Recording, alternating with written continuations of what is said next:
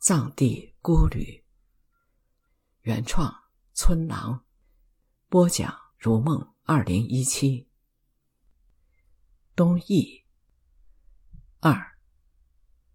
我醒来的时候，昨晚的不快已经无影无踪，我甚至怀疑那一幕是否真的发生过。我想我是太累了。院子里很安静，帐篷里的人还在沉睡。涮火锅的桌子没来得及收拾，杯盘狼藉。在清晨看到这景象，总会让我心生厌烦。老板一家早就起床了，在院子里升起了炉子蒸馒头。老板掀开锅盖，朝我招手：“一会儿你带上几个，路上吃。”向导还没有来，老板说他会过来吃早饭。我来到院外东翼唯一的街上，土路两旁是些低矮的瓦房，我能看见房子后面的山坡，空隙间种上了玉米。我看不见东翼河，但能听到河水声。我想起了大渡河，它使两岸满目疮痍。一想起大渡河，我就有点泄气，反身回了院子。我喝粥的时候。听到了铃铛声，在清晨分外悦耳。我的向导到了，像一只马帮那样。在阿姆嘎身上，我再次体会到了藏族对罗马的手足情谊。他那瘦弱的肩膀上扛着出远门的所有行李，还背着马鞍，骡子很悠闲，东张西望，打着响鼻。阿姆嘎似乎也忘了昨晚的局域，从我的盘子里抓起一只馒头往嘴里塞，笑嘻嘻一屁股坐在我对面，动作快的我都没看清他咽下了几个馒头。但他给骡子上马鞍的时候，动作很温柔，特别小心，生怕弄疼了他的宝贝。他先在骡背上搭上一条毛毯，再搁上马鞍，最后把我俩的行李绑在鞍子两侧。弄完后，他抬起头看我，我说：“咱们出发吧。”此时云开雾散，我看到层层叠叠的青山把我包围。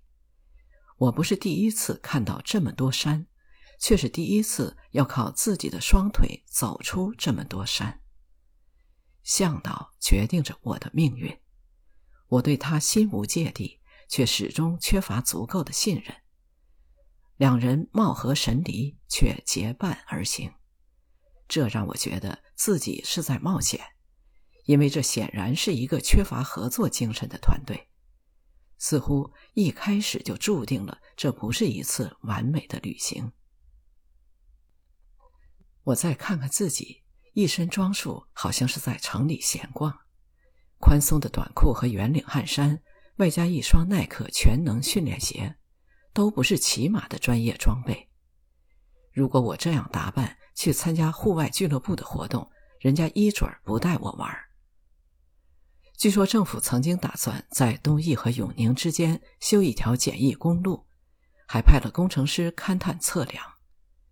不知道公路为何始终没有建成，估计是受困于自然条件，在经济上也得不偿失。我在地图上用尺量过。两地的直线距离超过一百公里，这样的测算对徒步旅行不具备任何实际意义，反而会起误导作用。山路不仅弯曲，而且升降，俗称“看山跑死马”。阿姆嘎停下脚步，回身看我，我一直走在他的身后，因为拍照耽误功夫。